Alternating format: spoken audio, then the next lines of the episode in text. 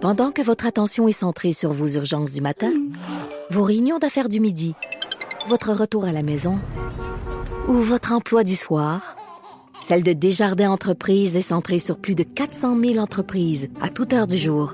Grâce à notre connaissance des secteurs d'activité et à notre accompagnement spécialisé, nous aidons les entrepreneurs à relever chaque défi pour qu'ils puissent rester centrés sur ce qui compte, le développement de leur entreprise. C'est 23. Patrick Lagacé en accéléré. Les meilleurs moments du Québec maintenant en moins de 60 minutes.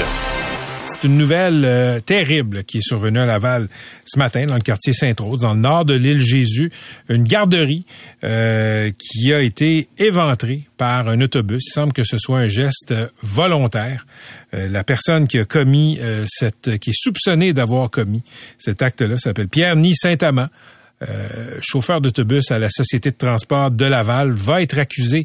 On nous disait que c'était peut-être à 16 heures, mais il semble que c'est peut-être demain accusé de conduite dangereuse et d'homicide. Donc, on aura du nouveau sur le plan judiciaire là-dessus euh, prochainement. Sauf que, euh, là, évidemment, la nouvelle nous a frappé comme un coup de massue ici au Québec. Je pense que la classe politique a bien résumé le sentiment général. Tout le monde a réagi avec consternation, mais ça a eu des échos, MC, un peu partout dans le monde. Ça a été repris partout, cette nouvelle-là. Oui, je suis en train de lire, euh, écoute, euh, les textes, là, par exemple, dans The Guardian.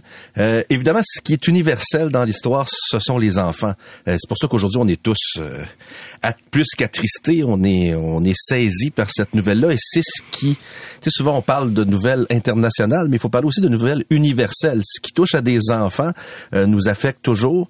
Et partout dans le monde, on souligne, évidemment, le fait que c'est un homme qui travaillait pour la société de transport de Laval, que c'est quelqu'un qui euh, euh, qu'on ne sait pas encore euh, pourquoi, quels sont les mobiles de cette personne-là, et on souligne que nos politiciens sont relativement unis dans cette nouvelle-là. Et fait que si je vous en nomme quelques-uns, le New York Times, Le Monde, Le Guardian, The Independent, tout le monde a repris la nouvelle. Donc c'est pas mal la, la, nouvelle qui se passe. Et si je parle des commentaires des politiciens, je vous dirais que partout je trouve ça assez sincère de la part de tout le monde. J'ai juste un petit bémol, c'est notre chef de l'opposition euh, à Ottawa, M. Pierre Poilievre. Je t'interromps, euh, MC, parce que euh, le voisin qui est intervenu, qu'on a vu aux nouvelles, ah. Amdi Ben Chaban est au bout du film. Monsieur Ben Chaban, bonjour. Oui, salut, ça va bien? Oui, ben écoutez, oui. Vous, comment vous allez? Ah, un peu paniqué, mais ça, ça passe. C'est avec un peu de, avec un peu de, de, pensée pour les parents, mais réellement ça passe. Monsieur Ben Chaban, d'abord, merci d'être avec nous. Euh, on a quelques minutes avant de passer à, la prochaine pause. J'aimerais que vous racontiez là euh, comment vous avez euh, eu conscience qu'un autobus venait de foncer sur une garderie. Là. Vous, vous êtes un voisin. Oui, réellement, je suis un voisin. Euh, sincèrement, moi, je, me réveillais le matin parce que j'avais un, petit cours à suivre euh, euh, en, ligne. ma femme, elle a entendu le bruit. Elle était dans la chambre à cocher. Elle a entendu un grand bruit. Directement, elle a eu le réflexe pour jeter un coup d'œil par la fenêtre. Donc, elle a vu réellement le bus qui est, qui est rentré dans le dans la garderie. Elle a paniqué. Donc, moi, j'ai j'ai sorti directement pour aller voir qu'est-ce qui se passe et là réellement euh, c'est tout est tout était très rapide donc on a entré on a trouvé un gars qui est un peu le chauffeur qui est un peu euh, un peu hystérique, on fait un peu fou, donc on a essayé de le maîtriser et on a essayé réellement de retirer des abris pour retirer quelques quelques enfants, quelques enfants qui ont été coincés. Euh, on a on a réussi réellement à, à, sauver un, enfant. Il n'était pas gravement blessé. Euh, on a, moi personnellement et avec les autres gars, parce que, écoute, il y en a trois, encore avec moi, trois ou quatre personnes euh, qui, qui, qui, sont vraiment, ce sont où les héros euh, d'aujourd'hui, parce qu'il y en a un qui, qui, qui sont chargés directement de maîtriser le chauffeur en premier lieu. Par la suite, on est intervenu pour l'aider. Euh, c'est ça, donc c'est ça. ça. a été très trop trop rapide. On ne sait pas quoi faire. J'ai appelé la, le 911 en même temps pour pour qu'il intervienne. Entre temps, j'essaie de retirer les, les, débris pour essayer de voir si on a quelqu'un qui est coincé ou qu'on peut pas sortir. On a on a réussi à sortir un, mais mais après j'ai entendu euh, une sorte de, de, de d'une personne, d'une petite, d'une petite fille, je pense, ou un enfant qui est, j'ai entendu sa souffrance, quoi. Mais il n'y a rien qui, qui, on n'a plus rien voir. C'est-à-dire, j'ai cherché, j'ai pas trouvé ni sa main, ses jambes, j'ai pas trouvé. Et en ce temps-là, c'est là que les policiers ont intervenu pour euh, pour euh, pour faire leur travail, pour pour prendre le, chauffeur à l'extérieur. Par la suite, euh, en fraction de seconde, le toit a commencé à s'effondrer un peu. Donc les pompiers nous ont demandé de sortir carrément à l'extérieur parce que ça devient un peu un peu dangereux.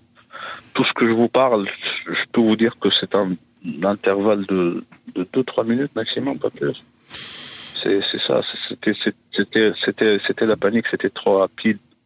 Et c'est ça, c'est ça. Et on va reprendre la conversation avec M. Hamdi Ben Chaban, voisin de la garderie à Sainte-Rose, témoin, protagoniste aussi, parce qu'il s'est euh, aussitôt précipité vers la garderie pour voir ce qui se passait, voir s'il pouvait faire quelque chose. Monsieur Ben Chaban, merci d'être encore là. Oui, merci beaucoup. Monsieur Ben Chaban, eh, bon, vous l'avez résumé avant la pause, vous entendez le bruit, euh, je pense avec votre épouse, et là vous vous dites, ben, je, vais y aller, je vais aller voir. Vous, vous êtes le voisin immédiat, c'est ça?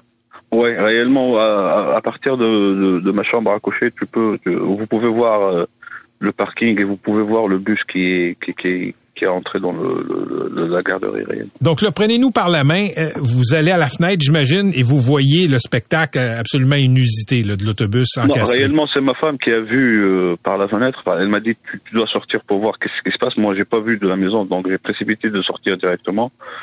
Et là, j'ai sorti, et c'est en sortant que j'ai vu le bus et que j'ai eu le réflexe d'appeler le la police. Et par la suite, euh, j'ai rentré pour voir ce qui se passe réellement. OK. Donc là, vous, vous arrivez à la garderie. Qu'est-ce que vous faites? Le premier geste que vous posez en arrivant? Le premier geste, c'était de retirer euh, à, la première à la première minute en fait, lorsque je suis arrivé, j'ai trouvé l'autre l'autre type l'autre type qui est en train de de, de, trouver une solution, de se bagarrer avec le chauffeur. Donc j'ai essayé de lui aider. On l'est mis par, par terre, on est monté en dessous, on était trois, quatre personnes. Par la suite, euh, j'ai essayé de voir, de retirer un peu les débris pour voir ce qui se passe, qu'est-ce qu'il y a, est-ce qu'il y a des enfants ou non. Heureusement, on a réussi à, faire sortir un qui un petit enfant qui n'est pas qui n'est pas gravement blessé, il n'y a rien du tout. On a, on a checké rapidement. On a dans son corps, est-ce qu'il y en a des traces ou une chose comme ça? Il y a pas, il y a pas, il y a, juste un peu de, un peu de, un peu de sang dans son visage, sur son visage. Et par la suite, je suis euh, parce que c'était un peu dur de, de maîtriser le chauffeur. Euh, je suis retourné pour essayer de remaîtriser un peu le, le chauffeur. Et à ce moment-là, il y a un, une policière qui vient d'entrer, donc j'ai demandé directement. Elle était trop paniquée parce que c'était la première qui est arrivée, elle ne sait pas quoi faire. Je lui ai demandé directement, est-ce que vous pouvez me noter le, le, le chauffeur? C'est ce qu'elle a fait. Lorsqu'elle a fait ça, je suis allé encore euh, un peu en dessous du, du bus pour voir ce qui se passe parce que, comme je vous ai dit auparavant, j'ai entendu des, des bruits d'une fille, je pense, qui souffrait un peu, mais j'ai pas pu la voir parce qu'elle était en dessous du, euh, du débris.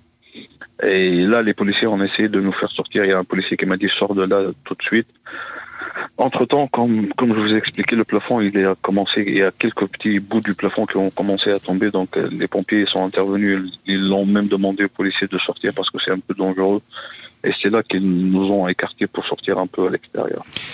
Euh, Amdi Ben Chaban, euh, je veux reculer un petit peu, reculons un peu euh, dans l'histoire. Le suspect était difficile à maîtriser. Combien de personnes euh, ça a pris pour le maîtriser? Écoute, en premier lieu, c'était c'était une seule personne. Le premier qui est arrivé sur le lieu, il était en train de se bagarrer carrément avec lui. Et par la suite, il y en a un, un, autre homme et moi. On était, je pense, quatre personnes réellement. On le mettait par terre. Et même lorsqu'il était par terre, il essayait de bouger, il essayait de, il criait il bougeait. Donc c'était un peu délicat de, de maintenir ses mains.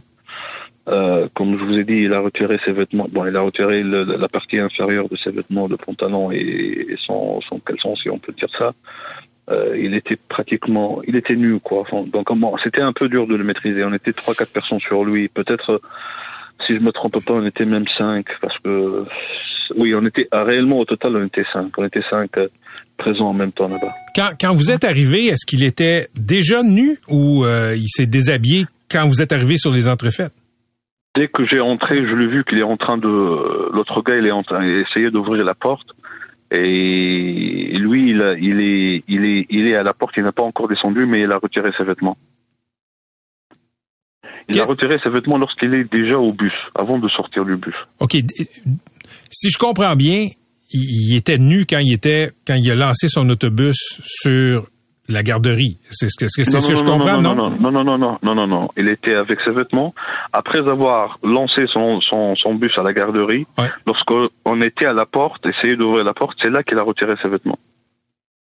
OK, vous l'avez vu à travers la- vous l'avez vu dans, dans le bus en train d'enlever ses vêtements? C'est ça. À- à juste, euh, juste, juste à côté de la porte avant. Elle me dit à quoi vous avez pensé à ce moment-là? Qu'est-ce qui vous passe par la tête? Réellement, moi, j'ai pensé à rien parce que euh, le, le premier, le premier réflexe que j'ai eu dans, dans, dans ma tête, parce que je sais pas si vous, vous, vous devez voir le, le, le parking pour comprendre. euh, si quelqu'un d'autre y était à ma place, il va comprendre que c'est pas, c'est pas, c'est pas un accident parce que pour, il faut du trajet, il faut, je vais dire, 150 mètres, 200 mètres, je sais pas, Mhm, mhm. pour que le bus arrive à la garderie. Tu vois, il y en a Oui. un, un, un parking. C'est-à-dire, c'est pas c'est pas un accident que euh, il a endormi sur le volant et le, le bus il a parti tout seul. Non. Et en plus de ça, il y a de la vitesse. C'est-à-dire, c'est ça. Il y a, c'est, pas un bus qui est à 10 km à heure. Il y a, il y a un peu de vitesse. Euh, donc le, le premier réflexe que j'ai eu, que c'est une chose qui a été faite, euh, qui été faite exprès pour des raisons que je connais pas. Donc on avait un peu peur du euh, du chauffeur parce qu'on a pensé peut-être que s'il a s'il a décidé de faire ça, peut-être qu'il aura euh, d'autres choses avec lui dans le camion. Il peut être dans le bus, il peut être dangereux. C'est pour ça que pour cela qu'on a précipité pour le maîtriser, pour le mettre euh, le mettre par terre. Dans, dans les parents, dans les personnes qui ont qui essayaient de le maîtriser, le suspect, euh, Ouais. j'imagine que c'était est-ce que c'était des éducateurs ou c'était des parents? Non, non, non, non, non. C'était des parents. C'est moi seulement qui n'ai pas un parent parce que moi, celui, je suis le voisin, mais tous les autres, ils sont des parents. Il y en a qui, qui, qui viennent d'arriver, ils n'ont pas encore descendu leur enfant du, euh, de leur voiture. Euh, il y en a déjà qui ont mis leur enfant et qui ont essayé de sortir. Donc, c'était en fraction de seconde également. Mais c'était des parents parce que, d'après ce que j'ai vu en 30 secondes, tous les, tous les, euh, les agents de la garderie ils ont été au fond dans une autre salle avec les autres élèves. Il y avait des cris, il y avait des pleurs, ils ont été paniqués et ils sont pratiquement tous des femmes. C'est-à-dire, je pense pas que j'ai vu un homme qui travaillait là-bas. Je pense pas. C'était c'était le chaos, là, on peut l'imaginer. Est-ce que C'était quand le chaos total, oui. l'endroit de la garderie qui a été frappé par l'autobus, est-ce que vous avez été capable de comprendre c'était quel type de pièce?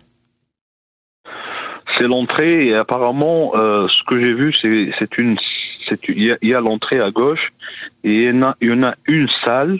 Donc lui, il a frappé cette salle-là et il arrivait même à, à la cuisine parce qu'en entrant, j'ai entré par la cuisine, j'ai trouvé que le, la cuisinière, elle était à moitié euh, par terre et il y en a du, de la nourriture qui, euh, que- ils ont été de préparer la nour- nourriture pour les enfants, elle était sur la cuisinière. Donc, euh, il a même arrivé à toucher la, la, la- la cuisine, je pense. À votre connaissance, samedi, est-ce que le suspect a dit quelque chose? Rien. J'ai entendu des cris seulement. Pas un mot, mais peut-être qu'il a parlé, qu'il parlait d'une langue que je la connais pas, mais pas un mot en français. Il y avait des cris et des cris et des cris, c'est tout. Il criait, il criait, il criait. C'est tout. Comment vous vous sentez euh, huit heures après les événements, Amdi? Euh, réellement, un peu, bon, un peu soulagé l'air, mais, mais euh, la première chose qui est venue à ma tête, c'est ma fille, parce que j'ai une fille et je suis en train de penser aux parents euh, qui ont perdu leur enfant, ou bien aux parents qui ont, ou leurs enfants sont gravement blessés. Donc c'est c'est un peu c'est un peu c'est un peu horrible. Écoute, je, je, je, je sens que je suis en train de regarder un film tout ce que je, je viens de vous parler, c'est deux minutes et demie, trois minutes maximum. C'est ça l'intervalle de temps. Donc c'était trop trop rapide. Il y a trop de, de trucs qui sont passés. Mais, mais, mais on va passer, on va y passer. Moi, ce qui me, ce qui me dérange un peu plus, c'est que malheureusement, pendant la panique, ma fille, elle a pu euh, regarder par la fenêtre. Donc, et, Et j'ai appelé ma femme, ma fille elle est en train de, de me poser des questions, qu'est-ce qui s'est passé, euh, est-ce qu'il y en a des morts? Et moi j'étais en train de réellement de, de lui dire non, c'est un accident, il n'y a pas de mort, c'est rien du tout, il a frappé seulement le mur. Et je demandais à la femme qu'elle passe pas les, les infos dans la télévision pour qu'elle ne regarde pas. Donc c'est ça, c'est un peu, c'est un peu dur. C'est, on va y passer, mais c'est un peu dur. Vous êtes bien entouré, j'espère, Amdi. Espérons bien, oui. Amdi, merci d'avoir partagé tout ça avec nos auditeurs. Et je veux vous dire, en terminant, il y a des gens qui m'écrivent pour vous euh, féliciter. Je trouve que c'est un très beau geste que vous avez fait, vous avez fait là. Réellement, réellement, je vous dis la vérité, n'importe qui, n'importe qui à ma place, il aura fait la même chose. C'est un, c'est un réflexe humain. Euh, on a, on a essayé d'aider. J'ai mal réellement parce que moi, à ma tête actuellement, je suis en train de penser. Je sais pas, j'ai pas l'information, mais à ma tête, je pense que la fille que j'ai pas arrivé à la sortir, peut-être que c'est elle qui est morte. C'est ça qui, qui ne veut pas sortir de ma tête depuis tantôt, depuis le matin. J'ai dit, mais, mais peut-être que si j'ai fait un peu plus d'efforts, peut-être j'aurais la sauver, mais je sais pas. Je sais pas. Merci Amdi, c'est un témoignage très puissant. Puis écoutez, peut-être que, comme vous dites, peut-être que tout le monde aurait fait ça. Je sais que vous êtes le genre de voisin que j'aimerais avoir. Merci beaucoup. Merci beaucoup. Bonne journée. Bonjour. Bonne chance. C'était Amdi Ben Chaban, qui est un des voisins de la garderie, vous l'avez entendu, qui a accouru euh, pour aider les enfants, euh, pour euh, aussi tenter de maîtriser le suspect.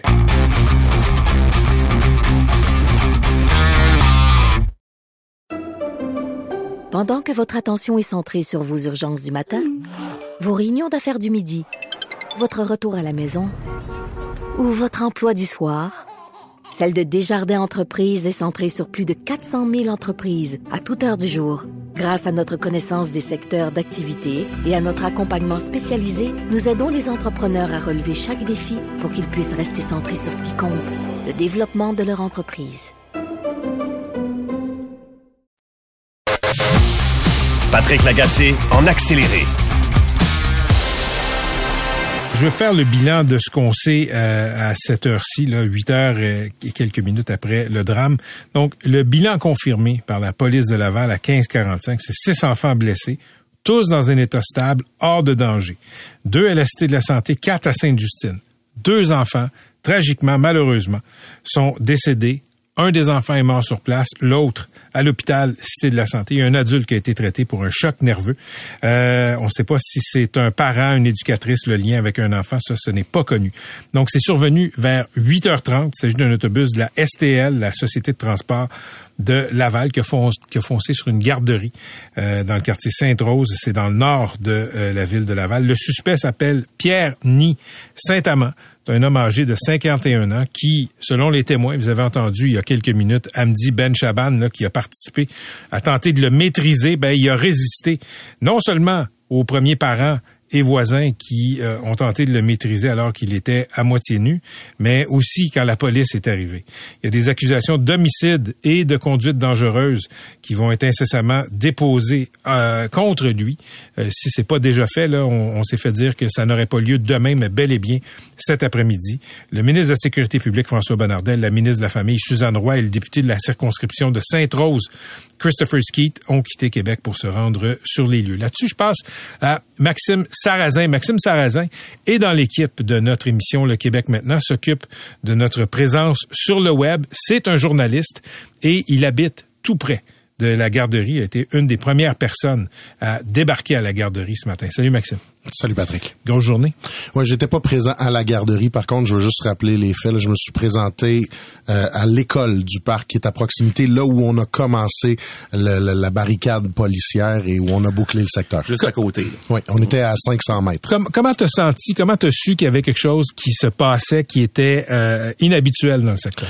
J'avais un rendez-vous médical ce matin avec ma conjointe. On était dans le secteur et déjà là, une vingtaine de minutes euh, avant qu'on revienne sur place, on entend les les sirènes. Donc on se dit probablement un incendie, quelque chose qui se passe dans le secteur. Et lorsqu'on est revenu de notre rendez-vous, euh, ça faisait une vingtaine de minutes que tout ça était commencé. On arrive à aux abords de l'école du parc, on tourne pour arriver sur notre rue parce qu'on habite littéralement à côté de l'école. Il y avait un barrage policier à cet endroit-là. Alors euh, je me suis arrêté euh, tout bonnement au départ savoir ce qui se passait et c'est là que j'ai entrevu les premiers parents qui arrivaient de la garderie parce que plusieurs parents ont des enfants de cette garderie-là et des enfants qui fréquentent l'école du parc, dont l'un des deux parents qui a maîtrisé l'individu en question dont vous parliez un peu plus tôt.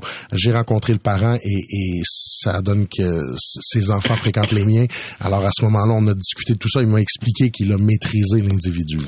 Donc, euh, tu, tu, aperçois Maxime Sarrazin, ce parent-là. Mhm. Donc, tu commences à échanger avec lui. Il te raconte que il a tenté de maîtriser euh, l'individu. Euh, Qu'est-ce qu'il t'a dit sur ce qui s'est passé dans ces, dans ces minutes frénétiques?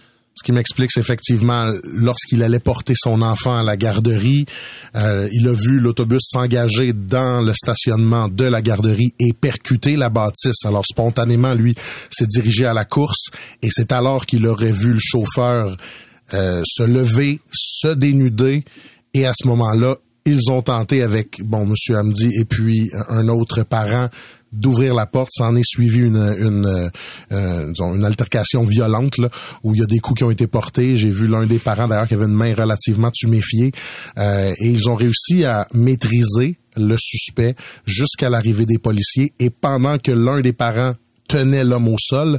Les deux autres, euh, les deux autres individus se sont attelés à sortir les enfants. Euh, on sait qu'il y a un des enfants qui a été sorti euh, des décomptes, qui, oui, très peu de, de, blessures et malheureusement, il y a un des, enfants qu'on entendait gémir, semble-t-il, qui n'ont pas pu sortir des décomptes. Qui malheureusement, on présume que c'est l'un de ces enfants qui est décédé. Donc là, les parents ont été invités à aller à l'école, c'est ce que je comprends. Ce qui est arrivé à ce moment-là, c'est qu'on a défrété des autobus de la STL en, en support qui ont été amenés à l'école du parc. Je vous le rappelle, qui est à peu près à 50, euh, 500 mètres un peu plus euh, plus au sud de cette garderie-là, sur la terrasse du frein. Et il y a deux autobus jaunes qui ont été qui ont été affrétés pour amener les enfants de la garderie et les ramener à l'école. Donc, on a fait une, une cellule de crise à l'intérieur du gymnase de l'école du parc. Et là, à ce moment-là, on a amené les enfants, on les a fait sortir de l'autobus, on les a entrés à l'intérieur. On a invité les parents aussi à entrer à l'intérieur. Ils ont rencontré les autorités. Et c'est là où on a pu par la suite, un peu plus tard, un peu avant l'heure du dîner, voir les familles commencer à quitter l'école lorsqu'ils avaient rencontré les autorités avec les enfants. On a vu d'ailleurs des, des scènes extrêmement touchantes, Patrick, lorsque des grands-parents qui, par exemple, arrivaient sur place attendaient de pouvoir voir leurs petits-enfants et les parents. Et là, les réunions étaient extrêmement touchantes. On a aussi vu une situation extrêmement tragique lorsqu'une mère a appris que son enfant avait perdu la vie. On a entendu hurler. C'était extrêmement poignant et difficile puisqu'elle a vraisemblablement compris que son enfant avait pas réussi à survivre à cet événement-là lorsqu'elle était présente à l'école du parc. Quand tu as entendu euh, ce, ce cri-là, tu, tu savais. Ben, on savait, mais je, on, je me suis pas avancé là-dessus. Plutôt, c'est en parlant avec des gens autour, des gens du personnel, où on a pu confirmer que c'était effectivement la, la, maman qui avait perdu son enfant. Là. Mais on, on pouvait pas avoir de doute même à ce moment-là quand c'est survenu. Je veux dire, tu es à l'intérieur d'une école, tu traverses des murs de béton, puis tu entends le cri comme s'il était à côté de toi, Patrick. Tu, je suis parent, tu es parent, Catherine aussi.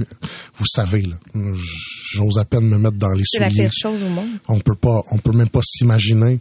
Ce cri-là est un cri de désespoir que je n'oublierai jamais. Merci, Max.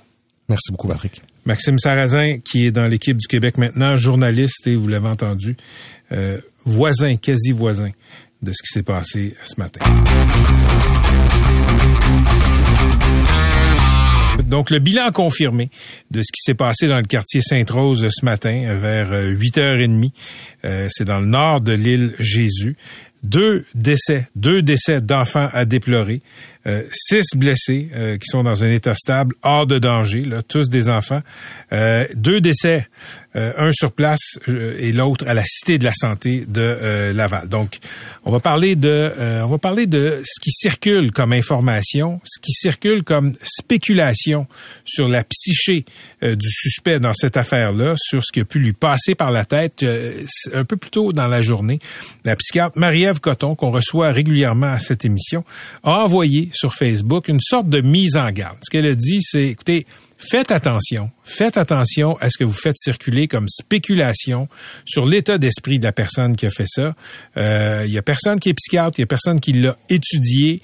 Tout ce qu'on tout ce qu'on peut dire sur lui, sur ses motivations, ça relève de la spéculation.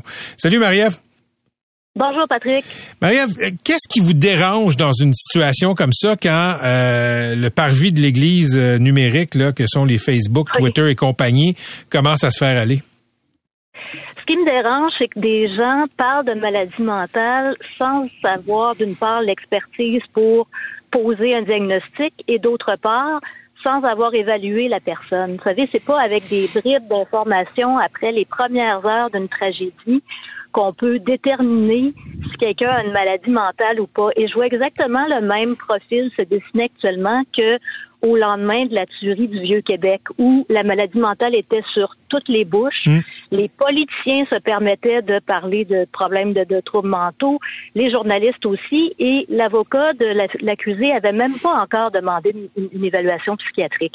Alors, je, fais, je, je trouve ça important de rappeler que euh, les seules personnes actuellement qui sont en mesure de déterminer si cette personne-là a un trouble de santé mentale, c'est un psychiatre qui l'aurait évalué. Donc, tant qu'on n'aura pas ça, qu'on soit psychiatre, mais si on l'a pas vu, on ne peut faire que de la spéculation et j'encourage, j'encourage pas du tout les, les professionnels à faire ça parce que le comportement humain, c'est complexe. C'est beaucoup plus complexe que euh, le fait de pouvoir tirer des conclusions sur tel aspect, qu'il était agité quand il a été, il était nu, il était, euh, euh, ça on peut pas, on peut pas tirer de conclusion définitive à partir des bribes comme ça. Et le fait par contre que c'est devenu généralisé à chaque fois qu'il y a une tuerie euh, morbide, euh, dégoûtante, c'est la santé mentale dont on parle. Et malheureusement, c'est à peu près les seuls moments où tout le monde parle de problèmes de santé mentale. Mais c'est un très mauvais moment pour faire l'association et c'est pas sans conséquence parce que les gens qui ont des troubles mentaux comme des psychoses, la schizophrénie, ils sont par rapport à 1950, on est 2,5 fois plus sujets à les étiqueter comme des êtres violents. Et je pense que c'est entre autres dû au fait qu'on ne parle de santé mentale de façon généralisée que quand des choses comme ça surviennent. Mais si on regarde des études sur les tueries de masse, c'est-à-dire une tuerie de masse, c'est un individu qui rentre dans un lieu public puis qui tue tout le monde au hasard sans que ce soit euh, qu'il y ait de lien personnel avec ces gens-là ou que ce soit une, cause particulière. Il y en a 23% qui ont des troubles de santé mentale importants. Donc, c'est possible. Je dis pas que c'est impossible que cet individu-là soit psychotique. C'est possible, mais laissons le temps au temps. C'est évident que son, avocat va, demander une évaluation psychiatrique.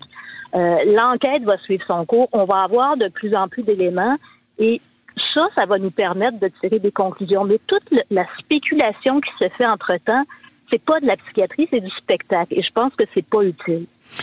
C'est bien dit, euh, docteur Coton. Merci d'avoir été avec nous. Et je le souligne, on va se retrouver. Vous allez venir en studio Oui. à 18 h et, et on va pas spéculer, mais on va parler de la complexité de l'esprit humain. On va parler aussi de comment on reçoit ça comme public, peut-être même comme Oui. proche. Donc, ça va être Oui. un plaisir de vous recevoir là dans un peu plus de deux heures. À très bientôt. Merci à vous. C'était docteur Marie-Ève Coton qui va être avec nous à 18 h.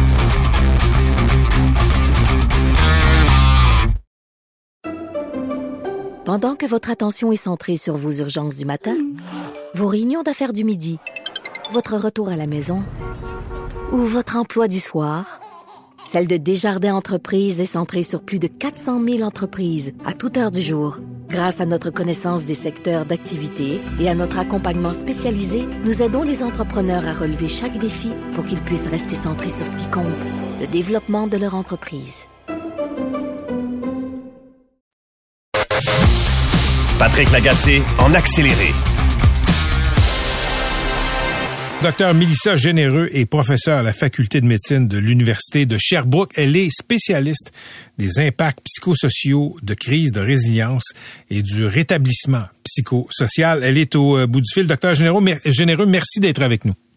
Ça fait plaisir. Docteur Généreux, euh, juste pour vous, vous situer les gens, là, euh, on a souvent échangé, vous et moi, pendant la pandémie, de, de trucs qui concernaient la santé publique, mais en termes de santé publique, vous avez été dans l'équipe d'intervention de Mégantic. Je sais que, évidemment, Mégantic, c'est pas euh, Laval, on va pas tomber dans une concurrence des horreurs, mais il y a quand même des communautés qui sont sous le choc. Comment on peut intervenir de façon psychosociale auprès de gens comme ça?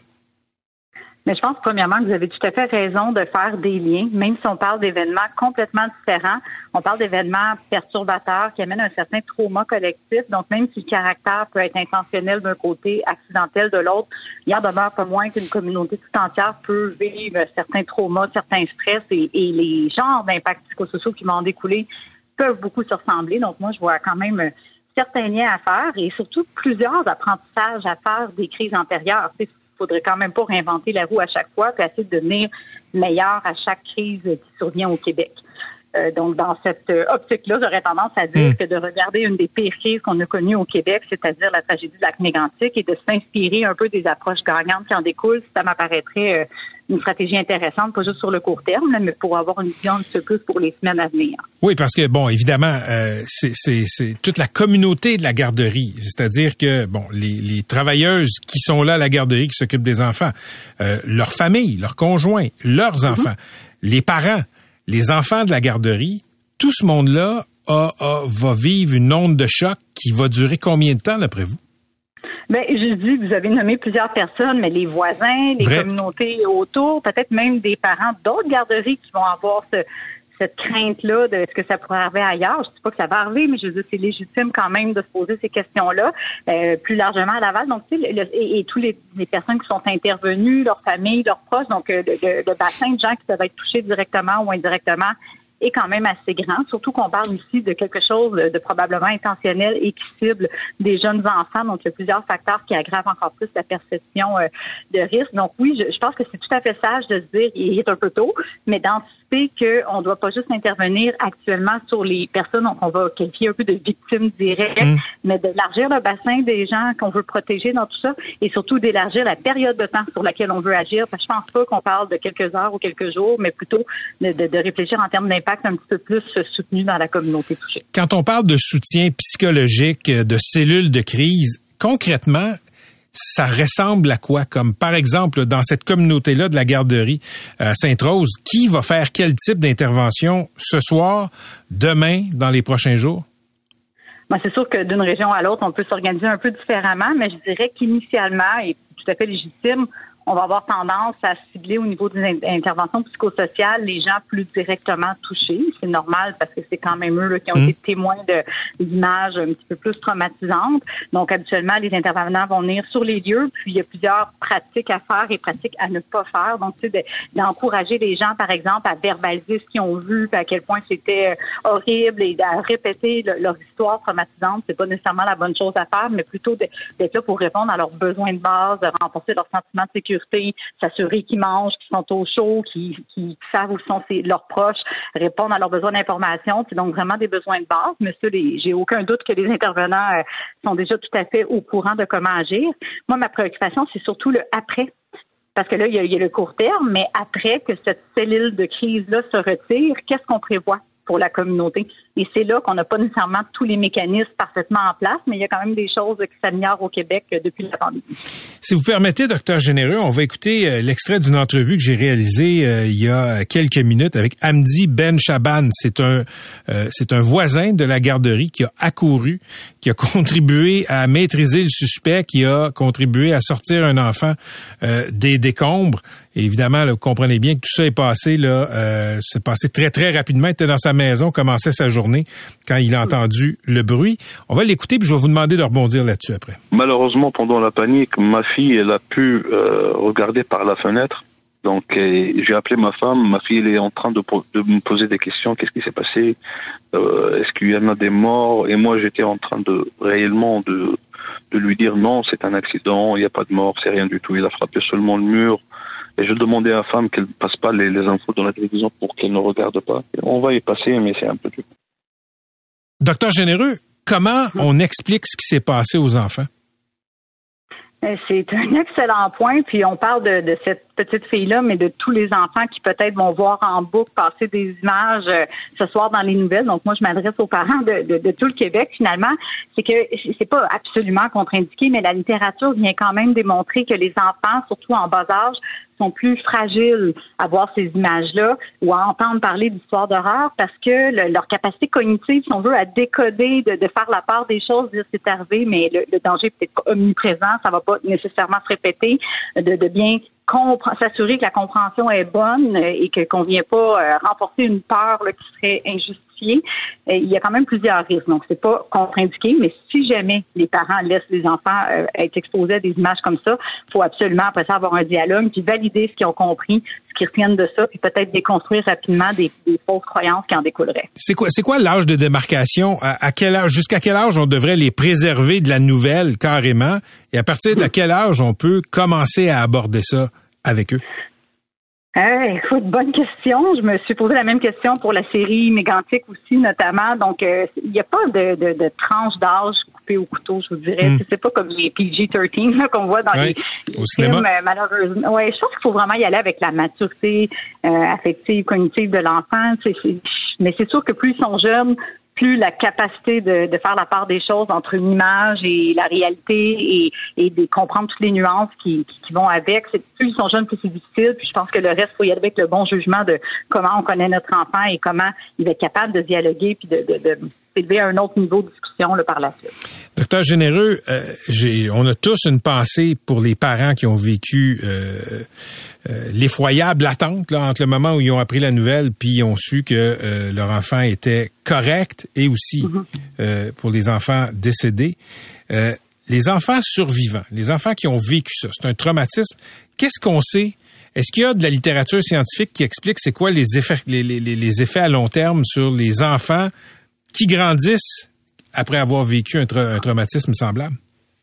Pour les enfants survivants spécifiquement, je ne saurais pas trop vous hmm. dire. Je pense qu'ils vont beaucoup absorber le, le reflet ou l'image qu'on va leur transmettre de, de ce qu'ils ont vécu. Surtout, on parle d'enfants en bas âge, puisqu'ils étaient à la garderie, euh, mais les parents aussi d'enfants survivants. Donc, j'ai quand même une, bonne pensée pour eux. Là, cette peur-là de crainte pour sa propre vie ou celle de son enfant, à mon avis, c'est, c'est probablement plus épeurant quand on craint pour celle de son enfant. Donc, ce, trauma-là, cette crainte-là peut être associée à un stress, un trouble du stress post-traumatique. Donc, faut, faut vraiment être conscient que même si on n'était pas là directement, d'avoir craint pour la vie d'un proche, en particulier d'un enfant, peut venir avec euh, certaines séquelles. Puis, il faut rapidement être à l'écoute de, des différents symptômes qui apparaîtraient pour aller chercher de l'aide, le cas échéant. Il y a, y a euh, deux morts, six blessés. Mais il risque d'avoir des blessés psychologiques aussi dans la communauté de cette garderie-là pendant des mois, des années, si je me trompe pas.